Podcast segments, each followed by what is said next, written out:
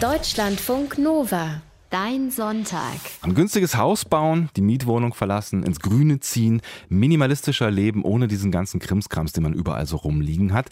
Und wenn es an einem Ort nicht mehr passt oder man die Uni wechselt, hat das Haus Räder, um es irgendwo dann anders zu parken. Für diesen Traum gibt es ein Wort. Tiny House. Dieser Trend um diese winzigen Häuser, der ist seit Jahren aus den USA nach Europa herübergeschwappt. Wie ihr euch selbst so ein gar nicht mal so winziges Haus auf Rädern bauen könnt, werdet ihr gleich sehen. Und was es sonst alles zu beachten gibt, das klären wir heute mit Netzbastler Moritz Metz. Hallo in die Berliner Netzbastelwerkstatt. Hallo Moritz. Hallo Sebastian.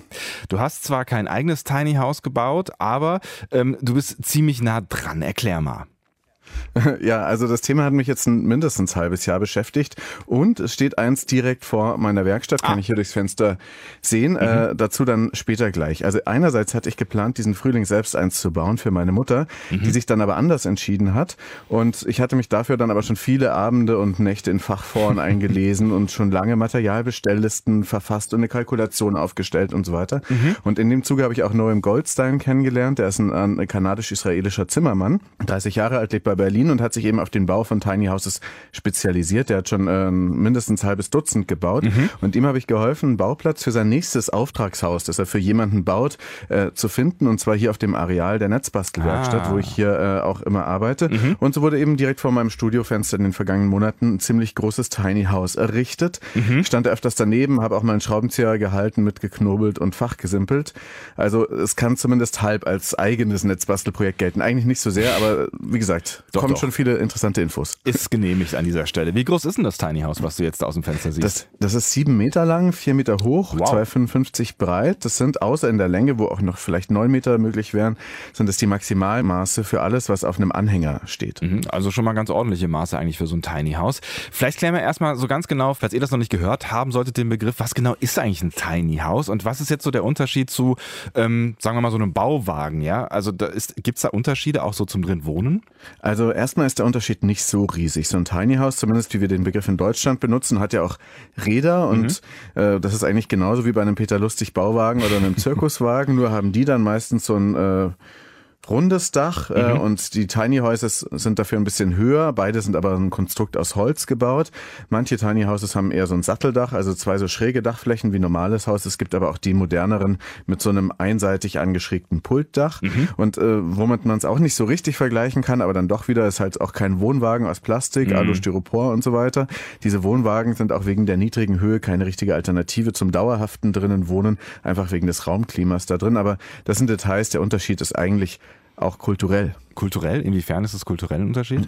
Also dieser neue Tiny House Hype, diese Houses sind meistens bis ins Detail durchdesignt und damit für eine breitere Bevölkerung salonfähig als Wohnraum, mhm. weil sie eben so eine Art Salon bieten. Ein modernes Wohnzimmer mit Heizung und allem Komfort. Es hat eine Dusche, Toilette, Badezimmer, Herd. Kann man sich da alles reinbauen, warm Wasser. Und es erfüllt dann also die gleichen Wohnstandards wie so ein normales Haus, aber eben auf kleinstem Raum, 15, 20 Quadratmeter. Mhm. Und diese Tiny Houses sind vielleicht weniger das politische Aussteigen aus dem Establishment Establishment, wie jetzt vielleicht der Bauwagen zumindest in Berlin-Kreuzberg konnotiert mhm. ist, Stimmt zwar jetzt auch wieder nicht so ganz. Also ich kenne auch Chirurgen und Ärzte und Anwälte, die mal in Bauwegen gewohnt haben oder wohnen, habe ich gehört. Mhm. Aber ähm, trotzdem ist natürlich ein Tiny House irgendwie politisch. Warum ist ein Tiny House politisch? Was würdest du sagen? Was ist jetzt daran an so einem schicken, äh, ja dann auch wirklich gut eingerichteten Wohnraum noch politisch? Also es ist halt eine Art Reaktion auf globale Schwierigkeiten, die ganzen steigenden Mietpreise, der Klimawandel, da wird viel Wert auf Minimalismus gelegt beim mhm. Tiny House. Leute sagen, die da drin wohnen, es ist eine Bewusstseinserweiterung, äh, da drin zu wohnen, weil, mhm. weil man merkt, man braucht viel weniger, man reduziert das Leben aufs Wesentliche. Ähm, Kritiker sagen wiederum, das ist so ein Tiny House, das ist so eine Art Mittelklasse Manufaktum-Fantasie. Fast jeder flirtet irgendwie gerne mit diesem Gedanken auszusteigen, aber will dann doch irgendwie den Komfort behalten ähm, und die wirklichen Wohnungs Wohnungsnotprobleme, natürlich sind so Tiny Houses äh, flexibler, kann man irgendwo hinstellen und so weiter. Die wirklichen Probleme werden damit aber nicht bekämpft, weil wenn man ins Tiny House flüchtet und dann sozusagen nachgibt, statt mehr Forderungen an die Politik zu stellen, dass man mal mehr Mietraum schaffen sollte und die Mieten günstiger bleiben sollen, mhm. ähm, äh, dann kümmert man sich halt nicht mehr so sehr um diese Forderungen, sondern flüchtet ins Tiny House. Mhm. Und ein Obdachloser, der es wirklich nötig hätte, kann sich so ein Tiny House aber nicht mal eben leisten oder so weggentrifizierte ältere Leute. Mhm. Was kostet denn so ein Tiny House, wenn du gerade über das Nicht-Leisten sprichst? Also es kommt darauf an, ob man es selber baut, wie aufwendig man baut, wie findig man ist. Man kann mit 6000 Euro Materialkosten oder vielleicht auch fünf äh, ein Haus selbst bauen, wenn mhm. man viel recycelt und auf Komfort eher verzichtet, wenn es kleiner ist. Realistisch sind aber eher so 8.000, 9.000 für den Rohbau einfach mhm. mal. Dann kann man immer innen noch gucken, wie teuer die Küche ist. Man kann dann für so ein fertiges Tiny House zwischen 20 und 60.000 Euro hinlegen wow. mit allem Komfort. Das ist dann natürlich verglichen mit echten Häusern, in denen man auch sehr lange drin wohnt, eben dann äh, sehr wenig. Mhm. Mhm. Aber so, also wie gesagt, so 2000 Euro pro Quadratmeter sind das ungefähr. Mhm. Und so ein Haus hat ja 15, 20. Also äh, hier vorne das auch auf dem Netzbastelareal, das wird mal für 35.000 äh, über den Tisch gehen, nur der Rohbau. Und mhm. am Ende werden es dann so um die 50, 60.000 Euro. Da steckt aber eben neben den Materialkosten auch sehr, sehr viel Arbeitszeit drin und äh, dafür kriegt man leichter einen Kredit als für so ein großes Haus wahrscheinlich. Mhm. Wenn du Arbeitszeit gerade ansprichst, wie lange dauert es denn, so ein Tiny House zu bauen? Also Norm, der ja schon viele solche Häuser gebaut hat und sehr schnell ist, der sagt, zu zweit braucht man ungefähr zwei Monate, aber mhm. wahrscheinlich, wenn man Profi ist. Also der Aufwand ist schon immens. Äh, das ist äh, aber auch wieder nichts im Vergleich zum Bauen eines großen Hauses, was ja möglicherweise Jahre braucht. Mhm. Es ist alles relativ. Netzbasteln hier in Deutschland, Funk Nova. Wir bauen diesmal ein Tiny House und hören uns wieder in zwei Monaten. Naja, nicht ganz, ne? Also wir begleiten den Bau eines Holzhauses auf Rädern. Moritz hat da schon mal das ein oder andere beobachtet, weil genau vor seiner Netzbastelwerkstatt wird gerade eins gebaut. Genau, und wie gesagt, ich habe das Haus nicht selbst gebaut, sondern ein Freund, nur im Goldstein mhm. und sein Team, das zeitweise aus fünf Leuten bestand. Wenn ich das gemacht hätte, dann wäre es äh, wahrscheinlich erst nächstes Jahr fertig. Aber du hast ja eben schon erzählt, du hast selbst mal eine Kalkulation für so ein Tiny House gebraucht. Was braucht's denn da so alles an Material?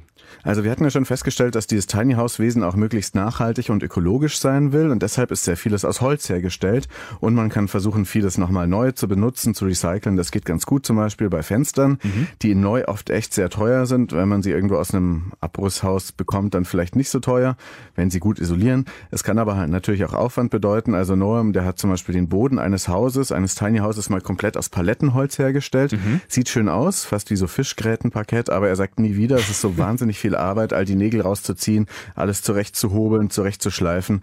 Also es ist auch eine Abwägung zwischen Zeit und Geld oft. Hm. Jetzt hast du ja eben schon so ein bisschen gesagt, so ein, so ein Rohbau, da geht es vielleicht schon mit 5.000, 6.000 Euro los, der kann aber auch 20.000, 30.000 Euro kosten, so ein ganzes Haus dann auch vielleicht eher mal 50, 60, 70.000. Was ist denn so das teuerste an einem Tiny House? Also wenn du das Holz nicht jetzt zusammenrechnest oder die Fenster, dann ist das teuerste der Anhänger, auf dem das Fahrzeug steht, weil ah. das hat ja meistens Räder, so mhm. wie man es in Deutschland versteht. Und dieser Anhänger sollte im Idealfall neu sein. Die meisten Anhänger kommen von zwei niederländischen Firmen, die vor allem gute Bootsanhänger herstellen, aber mittlerweile auch Anhänger speziell für Tiny Houses. Die gibt's dann auch als sogenannte Hochlader, wo die Hausplattform oberhalb des Radkastens beginnt. Mhm. Also man nicht um den Radkasten herumbauen muss. Und so ein Anhänger kostet je nach Größe und Belastbarkeit um die drei bis 5.000 Euro. Die kann man sich auch eventuell sparen. Mhm. Was ist mit einer Straßenverkehrszulassung dann bei so einem Anhänger? Also aus dessen Größe berechnen sich ja dann die Maximalmaße für Tiny Houses. Das kann dann 2,55 Meter breit und 4 Meter hoch sein, mhm. 7 bis 9 Meter lang und darf insgesamt nicht mehr als 3,5 Tonnen wiegen. Mhm. Man kann dann versuchen, entweder das Tiny House als Wohnwagen abnehmen zu lassen, richtig komplett, dann braucht es verschließbare Fensterläden oder Fenster aus Sicherheitsglas und so weiter. Und ob dann nun das splitternd oder möglicherweise splitternde Holz verkehrssicher genug ist für so eine Wohnwagenabnahme, das ist alles so ein bisschen umstritten. Mhm. Und man kriegt auch bei dem Status als Wohnwagen keine Versicherung für dauerhaftes Wohnen da drin, weil es ein Wohnwagen dann ist. Mhm. Deswegen äh, deklarieren die meisten Leute ihr Tiny House als ordentlich gesicherte Ladung einfach eines Anhängers. Das heißt, man hat den Anhänger und da ist halt Ladung drauf, in der man zufällig wohnen kann. Es muss dann theoretisch abnehmbar sein. Okay. Und es reicht, wenn dann einfach der Anhänger, wenn er viel gefahren wird, alle zwei Jahre auch zum TÜV geht, um auf der Straße fahren zu dürfen. Wenn er nur im Garten steht, dann ist auch egal. Bräuchte man eigentlich gar keinen Anhänger. Mhm. Klingt trotzdem alles nicht so ganz unaufwendig. Ja, genau. Man kann schon sagen, man spart sich den Anhänger vielleicht komplett, weil der hat wirklich Nachteile. Die meisten bewegen das Haus ja eher selten. Mhm. So ein Riesenhaus ist ja nicht sowas zum Rumtingeln wie ein Wohnwagen oder ein Wohnmobil, so in Europa mal hier, mal da parken. Mhm. Das Fahrzeug, das den zieht, muss auch diese hohe Anhängerlast erlauben. Das tut nicht jedes normale Auto, fast keines eher. Also, und wer seinen Autoführerschein nach 1998 gemacht hat, der darf eh nur kleine Anhänger ziehen. Es braucht braucht also einen netten Onkel mit schwerem SUV oder einen Transporter. Mhm. Und äh, auch die Haltbarkeit der Anhänger ist dann umstritten. Also wenn da zehn Jahre lang so ein drei Tonnen schweres Haus drauf steht, hält er dann noch bei 80 km auf der Autobahn? Mhm. Also ich habe schon Leute gehört, die diese Frage stellen. Da gibt's wenig Erfahrungswerte, weil das erste deutsche Tiny House, das erste bekannte, das ist tatsächlich erst gerade mal fünf Jahre alt. Mhm. Okay, also wir halten fest, es gibt schon einige Nachteile, wenn man das Tiny House auf so einen Anhänger baut. Aber was ist die Alternative? Also vor allen Dingen, wenn du das Haus jetzt nicht in den Garten stellen willst und es da stehen bleiben soll. Also wenn du trotzdem irgendwie mobil sein willst mit dem Haus. Ja, also ein Bauwagen oder ein Zirkuswagengestell ist eine Alternative. Dann kann man halt von Traktoren oder speziellen LKWs von Schaustellerbetrieben langsam gezogen werden mhm. mit diesem Tiny House, 25 kmh höchstens. Oder man kann auch so eine sogenannte Wechselbrücke verwenden. Das sind so Ladungsträgerstelzen, äh, die im Bedarf einfach auf LKWs aufmontierbar sind. Kann der LKW so drunter fahren, das Ding irgendwie aufladen. Mhm. Das Tiny House ist dann, wenn man sowas nimmt, so eine Wechselbrücke, die ist nicht so teuer, dann ein paar tausend Euro günstiger, weil eben ohne Anhänger. Mhm. Aber kann dann nur aufwendiger mit LKW-Beauftragung äh, verladen werden. Ja. Genauso bei Seekontainern. Äh, da gibt's aber eine Sache, die ich ganz gut finde, diese Seekontainerrahmen. Das ist quasi ein Gestell. Einfach sieht aus wie ein Seekontainer, aber einfach nur das Gestell. Mhm. Da kann man sich dann auch aus Holz einen schönen Raum reinbauen. Und im Zweifel ist es vielleicht doch so international verladbar wie ein Seekontainer. Also wenn dann jemand auf eine Insel bei Hongkong ziehen will oder so, alles möglich. Mal schauen. Und die haben ja dann mal. auch eine ganz schöne äh, Grundfläche, so Seekontainer. Ne? Das äh, kann ich mir auch ganz gut ja, genau. vorstellen. Genau, das ist auch ganz gut. Hm. Okay, ich warte auf die entsprechende Netzbastelsendung äh, dazu, aber wir bleiben jetzt erstmal beim Tiny House. Über den Anhänger haben wir jetzt geredet. Ähm, so einer war ja quasi auch die Basis für das Tiny House ähm, von deinem Kumpel, was vor deinem Fenster gebaut wird und wurde. Ähm, wie baut man denn da darauf überhaupt auf, auf so einem Anhänger? Also man fängt natürlich erstmal mit der Bodenplatte an. Die haben da diesen sieben Meter langen und zwei Meter fünfundfünfzig breiten Anhänger aus den Niederlanden geliefert bekommen und dann da so eine Siebdruckplatte neun Millimeter draufgelegt als ersten Schutz nach unten. Mhm. Siebdruckplatten, das sind diese braunen, beschichteten, auf der einen Seite glatten, auf der anderen Seite sehr rutschfesten Holzpaletten, wie sie zum Beispiel in Böden von Anhängern oder auch so Transportern, ja. so Möbeltransportern und sind. Das sind mhm. Siebdruckplatten. Die ist eher dünn mit diesen neun Millimetern, weil das spart Gewicht und ist trotzdem dicht und Gewicht sparen ist sehr wichtig, um nicht über diese erwähnten dreieinhalb Tonnen zu kommen. Okay, Bodenplatte steht. Was ähm, ist der nächste Schritt? Der nächste Schritt sind diese vier Außenwände aus Holzlatten. Bei anderen Tiny Houses hat Noem die Wände dann immer auf dem Boden liegend gebaut und dann erst aufgestellt, wenn sie fertig waren. Das ging diesmal aus Platzmangel nicht. Mhm. Das heißt, die haben die Wände dann da einfach aufgesetzt ähm, und aufgestellt und die sind aus so einem Lattengerüst aus vier mal acht Zentimeter dicken Fichtenholzlatten. Mhm. Und die setzt man dann in so einem Abstand von 50, 60 Zentimeter nebeneinander da so hin äh, senkrecht so, dass dann genau die Isolierung, die man später einsetzt, dazwischen ah, passt. Mh. Und das mit den Latten hatten die Jungs echt erstaunlich schnell zusammengeschraubt. Nach ein paar Tagen stand da wirklich so ein Lattenraum mit Zwischenraum hindurchzuschauen. Und dann kommt wahrscheinlich dann äh, relativ fix auch die Isolierung rein. Genau, dann kam der ganze Wandaufbau und natürlich nur da, wo keine Fenster oder Türen vorgesehen sind, weil dieses Haus hat ziemlich viele Fenster. Was ja eigentlich ganz schön ist, wenn man drin ist. Ne? Und ähm, wie ja. sieht der Wandaufbau eines Tiny Houses dann genau aus? Also wenn man von innen nach außen geht, jetzt in dieser Wand, dann mhm. äh, hat Norm da hier Folgendes verbaut. Das machen manche auch ein bisschen anders, aber das ist eine ganz gute Variante. Als Innenwand zuerst eine 6 mm Schicht aus Pappelsperrholz. Pappelsperrholz ist besonders leicht. Mhm. Dann kommt eine Dampfbremse. Also das ist eine spezielle dünne weiße Folie, die Feuchtigkeit Feuchtigkeit nur äh, in Maßen, sehr in Maßen durchlässt. Mhm. Aber sie ist eben diffusionsoffen. Also man könnte auch eine hundertprozentige Dampfsperre dann einbauen. Keine Bremse, sondern eine Sperre. Mhm. Ginge auch, aber dann wäre alles quasi luftdicht, was wegen der feuchten Raumluft gerade im Winter aber für Schimmel sorgen würde. Es mhm. würde dann in das Holz einziehen und dann würde es da immer feucht sein und rumgammeln. Ähm, deshalb muss die Feuchtigkeit durch und äh, in der Bauphysik spricht man dann von einer diffusionshemmenden Dampfbremse. Die mhm. hemmt eben die Diffusion, aber manches geht durch. Und wichtig ist, dass die Folie an der Innenseite der Wand, von der wir gerade gesprochen haben, mhm. dichter sein muss als die Windsperrfolie, die dann ganz außen kommt, weil so der Dampf in Maßen in die Wand kann, aber auf jeden Fall dann durch diese offenere Membran dann auf jeden ah. Fall auch wieder hinaus. Ja. Und dann wird also nur die Feuchtigkeit in Maßen zu der Isolierschicht durchgelassen. Das ist die nächste Schicht. Hm. Aus was besteht dann so eine Isolierung? Die ist in diesem Fall aus Holzfaserdämmstoffplatten. Das sind so braune Platten aus Holzfasern eben, Steikoflex, in diesem Fall acht Zentimeter dick. Mhm. Die werden dann einfach in diese Fächer zwischen der Verlattung reingeschoben und so ein bisschen zugeschnitten. Diese Holzfaserdämmung hat gute Isolationswerte und kann auch viel Feuchtigkeit aufnehmen, was für ein gutes Raumklima sorgt. Und sie ist eben viel ökologischer als diese Glaswoll- oder Styropor-Dämmplatten, aber auch ein bisschen teurer. Mhm. Okay, also also innen die dünne Holzwand, dann die ähm, Dampfbremsfolie, die etwas Feuchtigkeit durchlässt und dann die 8 cm Holzdämmplatten. Ähm, verstanden? Was kommt dann? Dann kommt die Windsperre. Das ah. ist dann eben die äußere äh, schwarze Folie. Die ist auch so eine semipermeable Membran, mhm. die wie so eine Outdoorjacke eben Feuchtigkeit von innen nach außen lässt und zwar auch in höherem Maße, mhm. aber eben nicht andersrum. Mhm. Wichtig ist, dass sie mehr Feuchtigkeit durchlässt als die innenliegende Dampfbremsfolie, sonst bleibt die Holzdämmung ja permanent nass, weil mhm. das Wasser nicht wieder raus entweichen kann. So, und auf diese Windsperrfolie werden dann wiederum ungefähr 19 Zentimeter, nee, 19 Millimeter dicke Bretter aufgeschraubt. Mhm. Die sind auch wichtig, weil sie dem Haus dann erst eine Stabilität geben, diesem Lattengerüst. Aber sie sind natürlich auch schwer. Das mhm. ist, glaube ich, auch äh, Fichtenholz außen. Manche Leute lassen dann zwischen dieser Windsperre und der äußeren Verlattung nochmal ein bisschen Luft. Das ist die sogenannte Hinterlüftung, dass das Ganze noch besser abziehen kann. Aber Noam hat sich erkundigt und sagt, man braucht das bei diesem Holzstemmstoff nicht. Bauphysikstunde hier im Netzbasteln in Deutschlandfunk Nova. Wir reden eigentlich über den Bau und das Grundgerüst von Tiny Houses, also diese Wohnalternativen, die ihr euch für unter 10.000 Euro Materialkosten selbst bauen könnt, zum Beispiel auf einem Anhänger. Und äh, unser Netzbastelprofi Moritz Metz ist dabei gewesen, als vor seinem Fenster so ein Tiny House entstanden ist. Und gleich gehst du mal raus äh, zu dem fast fertigen Rohbau ja. und dann ähm, reden wir auch noch ein bisschen weiter über die Wandisolierung, weil es so großen Spaß macht. Und die große Frage, wo man ein solches äh, Tiny House dann auch aufstellen kann und darf. Das ist, glaube ich, auch nochmal ein ganz eigenes Kapitel für sich. Und jetzt ähm, stehst du vor dem fertigen Haus? Ja, genau. Es ist eine riesige Erscheinung. Wie gesagt, vier Meter hoch, ähm, sieben Meter lang, 2,55 breit. Steht auf einem Anhänger. Das Dach ist so ein angeschrägtes Pultdach und außen sind die Latten längst mit Holz jetzt verkleidet und alles ist auch isoliert. Die Fenster sind drin. Jetzt sind, glaube ich, mhm. nur noch so kleine Detailarbeiten zu tun. Hausbauer Noam und sein Kollege Raffi, die tüfteln eher gerade an Details. Was macht ihr gerade, Noam? Hallo. Hallo. Uh, wir machen die ganze ähm, Finishing-Arbeit, also die ganzen Leistungen, ähm, Schleifen, ähm, ja, alles, was, was die ganze Rest ist. Ja, wie viele Tage habt ihr noch, bis es fertig sein muss? Uh, ich hoffe drei, drei Tagen. Okay, also in drei Tagen ist es fertig, Sebastian. Ähm, mhm. Und das sieht, wie gesagt, äh, echt schon ziemlich gut aus. Äh, ich schicke dann Fotos. Sehr, sehr gerne. Ähm, okay, dann sag auf jeden Fall schon mal schöne Grüße, Moritz. Ähm, und vielleicht, wenn es gerade gefahrlos ist, äh, kannst du kannst ja mal reingehen. Ja, okay, dann gucken wir mal rein. Also ich laufe jetzt um das Haus rum, da liegen noch ziemlich viele Sachen rum. Es hat eine Glastür, mhm. die, glaube ich, doppelt isoliert ist und ist eine Treppe noch davor. So.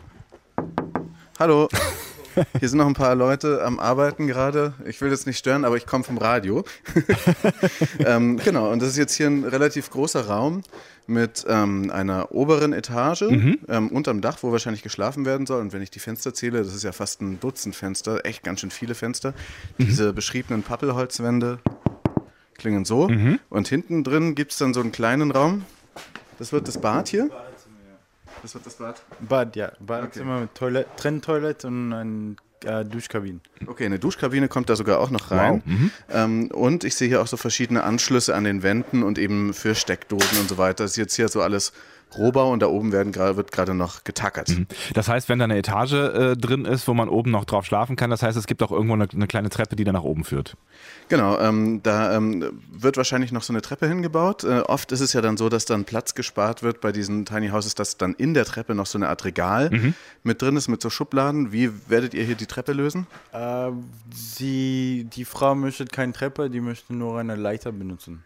Ah, okay, also in diesem Fall ist es anders, aber oft wird man dann da eben viele so Raumspartricks nutzen. Mhm. Ähm, äh, auch so Sachen wie, du hast gar nicht so wahnsinnig viel Abstellplatz für Geschirr, weil nämlich dann das gleich in die Spülmaschine passt. Mhm. Äh, dann äh, halt lauter so kleine Raumspartricks. Und es gibt ein besonders steiles Konzept für solche Räume, wo man eigentlich nur einen großen Raum hat und wo man die verschiedenen Nutzungen, also zum Beispiel die Küchenleiste oder die Fernsehwand oder so als Schublade in den Raum reinzieht und das dann sozusagen im Raum hat und eigentlich immer im gleichen Raum mhm. Bleibt. Also auf jeden Fall ist es immer sehr lustig, was dann da so für kleine äh, Raumspartricks gefunden werden. Hier ist es noch nicht ganz so weit, weil ja noch Rohbau. Auch Tricks, die man sich vielleicht mal merken kann, wenn man nur eine kleine Wohnung zu Hause hat. Aber jetzt hast du eben gerade schon davon gesprochen, ähm, dass äh, da schon einige äh, Anschlüsse liegen, die du jetzt sehen kannst, unter anderem auch im Bad und in der Küche. Wenn wir gerade schon mal dabei sind, wie wird denn eigentlich, wenn ich jetzt so an Wasser denke und auch ans Heizen, heizen, wie wird so ein Haus winterfest? Ja, also gut sind eigentlich da so Infrarotheizungen, die sind strombetrieben, mhm. aber die schaffen eine Wärmestrahlung, die relativ angenehm ist und sparen auch ein bisschen mehr als äh, Ölradiatoren mit viel Strom. Mhm. Also die verbrauchen unfassbar viel Strom, um genau zu sein. Andere Leute verwenden halt Holzöfen ähm, und dieses kriegt aber sogar eine richtige Heizungsanlage. Da gibt es dann außen so eine Gastherme, die erwärmt das Heizwasser mhm. für normale so Heizungsradiatoren und hier sind auch die Leitungen, die kommen da an verschiedenen Stellen schon aus der Wand, die sind rot und blau. Wie gesagt, dieser Ausbau ist schon gemacht, aber die Heizungen werden später eingebaut. Und was ist mit Strom? Stromversorgung, da kommt aufs Dach eine große Solaranlage drauf, ne, nur, ähm, genau, die eine dicke Solarbatterie mit 140 Ampere-Stunden dann auflädt. Und ich glaube, so ist es dann immer, dass dann mit LEDs beleuchtet wird, weil das dann sehr stromsparend ist. Mhm. Das ist natürlich jetzt ziemlich cool, dann bist du auch äh, autark quasi. Ähm, was ist da mit Wasser? Genau, also man kann natürlich mit dieser Autarkie immer beliebig weiterbauen. Mhm. Kommen hier Wassertanks rein für das Trinkwasser und so? Äh, ja, kleinen Wasserkanister, also 20 oder 30 Liter äh, Wasserkanister, kommen da in die Ecke, eine okay. Sofaecke. Genau, also unter der Sofaecke dann der Wasserkanister. Manche Häuser sind noch viel autarker und filtern Regenwasser und so weiter. Also mhm. das kann man dann beliebig weit ausbauen. Und äh, gerade wenn man eine Komposttoilette hat, dann spart man auch ziemlich viel Wasser und verbraucht vielleicht nur 100 Liter pro Woche. Mhm. stinkt auch nicht. So, so ein Haus ist ja äh, jetzt ziemlich flexibel und man kann damit irgendwie auch schön ins Grüne, man kann irgendwie in die Natur mitten rein. So ist das ja irgendwie auch die Optimalvorstellung oder die romantische Vorstellung, die, glaube ich, viele mit Tiny Houses verknüpfen. Jetzt ist aber die Frage, wo in die Natur darf man denn überhaupt? Also wo darf man so ein Tiny House überhaupt hinstellen? Also hinstellen und parken geht natürlich fast überall mit, äh, wie mit einem Anhänger, aber drin wohnen ist dann natürlich schwierig und das ist schon alles noch so eine Art Grauzone. Also Gemeinden müssten sich dieser Wohnform noch mehr öffnen und wirklich Gebiete ausschreiben, wo das dann möglich ist. Mhm. Das Baurecht erlaubt es auch nicht so ohne weiteres, dauerhaft irgendwo zu wohnen, ohne dann eine Baugenehmigung oder so eine offiziell abgenommene Statik und so weiter. Das ist aber auch von Bundesland zu Bundesland unterschiedlich. Oft ist es eher so halblegal. Mhm. Und das heißt ja nicht, dass da irgendwas Verbotenes geschieht, sondern einfach nur, dass es zu dieser neuen Wohnform noch keine richtigen Gesetzesregelungen gibt. Da wäre die Politik auch wirklich aufgerufen, sich da zu bewegen mhm. und so einen Rahmen zu schaffen. Da gibt es auch eine Petition schon für die Legalisierung alternativer Wohnmöglichkeiten, genau, die genau das so fordert. Und bis dahin gibt es dann eben auch so eine Art Tiny House Campingplätze, Tiny House Villages mhm. zum Beispiel in Wandlitz, Berlin oder auch in Franken im Fichtelgebirge. Und auch wenn dauerhaftes Wohnen äh, auf Campingplätzen in manchen Bundesländern verboten ist, wird das dann an verschiedenen Stellen einfach gemacht. Da sind dann die Aktivisten der Gesetzgebung voraus. Wenn mich das jetzt irgendwie alles total angefixt hat, was ich jetzt hier in den letzten Minuten von dir gehört habe und ich jetzt auch selber so ein Haus bauen will, wie gehe ich daran? Was mache ich? Also da gibt es überall in Deutschland natürlich Hersteller, Ausstellungen und auch Probewohnen, wo man sich dann mal einmieten kann. Da gibt es Firmen, die auf diesen ganzen Trend aufgestiegen sind. Es gibt auch so Hotels, wo man dann schon in solchen Dingern wohnen kann oder als Ferienwohnung. Und vieles von diesen ganzen Informationen findet natürlich auch im Netz statt. Mhm. Da gibt es Foren, Facebook-Gruppen, die Tiny House University in Berlin, die auch viel Infomaterialien hochgeladen hat, wo Noam auch mitgemacht hat. Ähm, da gibt es Infoportale, Bauanleitungen, YouTube-Videos und so weiter. Also man kann sich mit diesem Thema ganz hervorragend den ganzen Herbst und auch noch im Winter lang beschäftigen. Gott sei Dank haben wir einen Plan für die nächsten Monate. Vielen lieben Dank, Moritz, dass du äh, uns mitgenommen hast in das Tiny House, was gerade bei dir vor der Netzbastelwerkstatt gebaut wird. Das war Netzbastel Ausgabe 102 und wir haben darüber gesprochen, wie man Tiny Houses baut. Fotos und Videos und die wichtigsten Links, die gibt es wie immer auf deutschlandfunknova.de. Und wir, Moritz, wir hören uns schon in einer Woche wieder, dann äh, wieder mit Netzbasteln und unserem Lieblingsthema Tomaten. Ne? Wir haben ja Tomaten ja. im Netzbasteln selber gezogen gezogen und über die müssen wir natürlich auch noch reden. Wird geerntet. Es wird geerntet. Es wird ja auch langsam Zeit, ne? Moritz, viel Spaß noch im Tiny House. Grüße Danke. an alle Beteiligten. Ja, richtig aus. Grüße zurück von allen. Tschüss. Tschüss. Deutschlandfunk Nova. Dein Sonntag.